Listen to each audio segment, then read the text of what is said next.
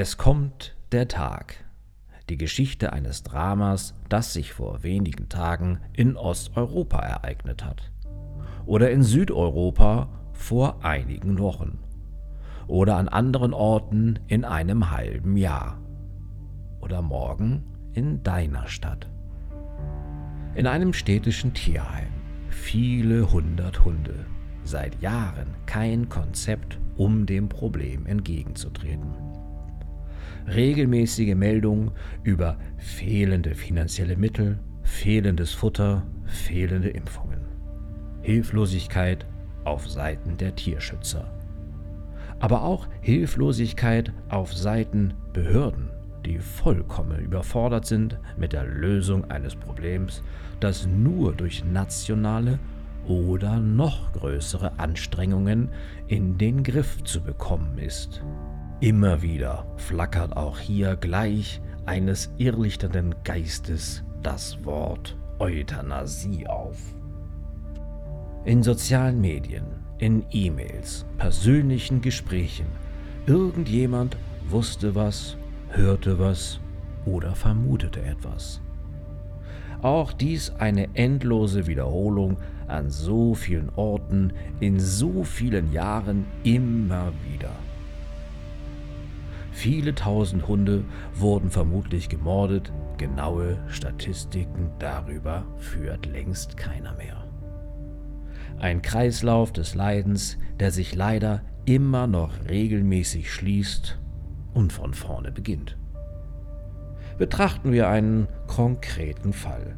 Die Hauptakteure könnten sein eine junge engagierte Tierärztin, die berufen ist zu ihrer Arbeit, die immer mehr macht als man ihr vorgibt, die schon lange keine Überstunden mehr aufschreibt, die sich längst die Frage nach dem Warum nicht mehr stellt und voller Hingabe versucht zu retten, was zu retten ist.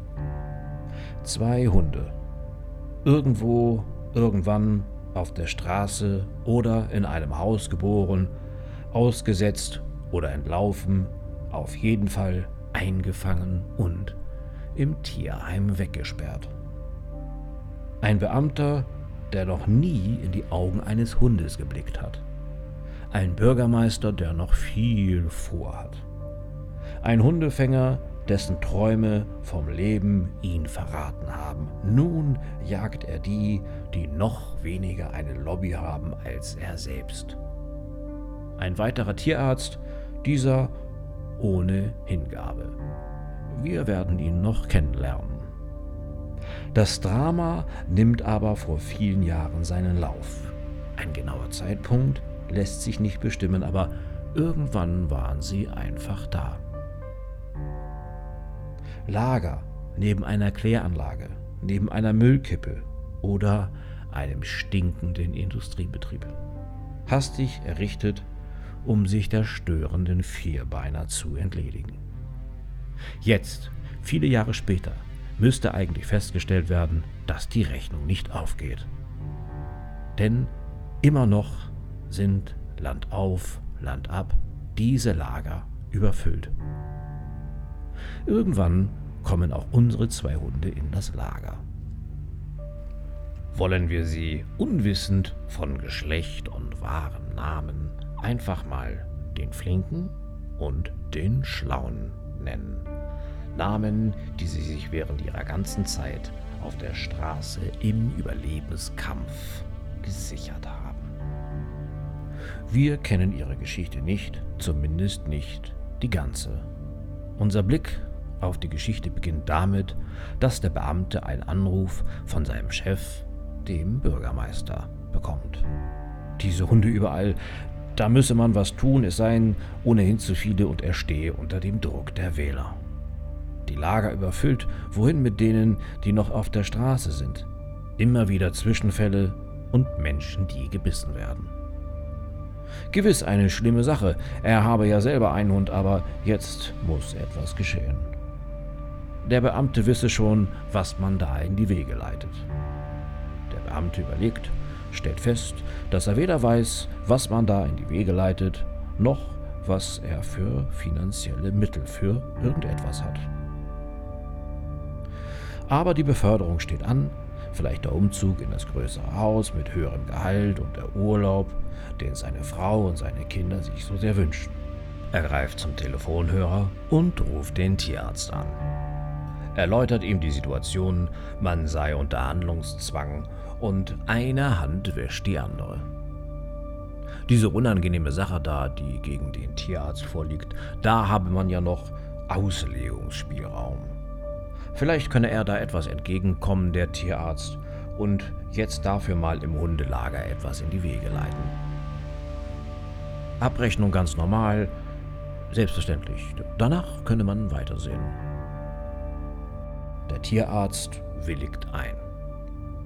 Einen Hund hat er noch nie eingeschläfert, wie auch lag doch der Schwerpunkt seiner Ausbildung darin, wie man Schweine schnell mästet und Milch untersucht.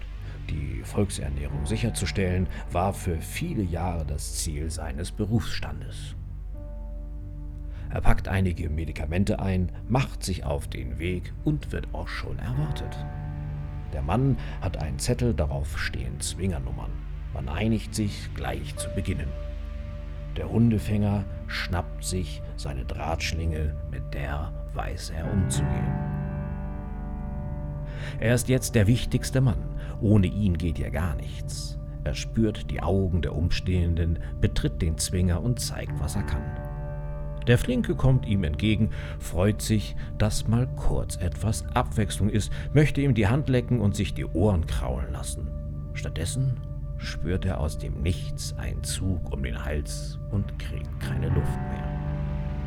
Er wird aus dem Zwinger gezerrt, über Kies und Beton geschleift und brutal in einen Raum gestoßen. Der Todeskampf dauert an. Die Medikamente sind falsch dosiert und falsch verabreicht. Irgendwann driftet er hinüber. Den Schlauen ereilt das gleiche Schicksal. Noch acht weitere stehen auf der Liste. Aber die Tierärztin hat schnell reagiert. Einige Leute sind gekommen, ein Journalist filmt die Vorkommnisse. Nach wenigen Minuten klingelt ein Telefon, der Tierarzt stammelt bestätigende Worte, legt auf und verschwindet. Zurück bleiben zwei tote Hundekörper.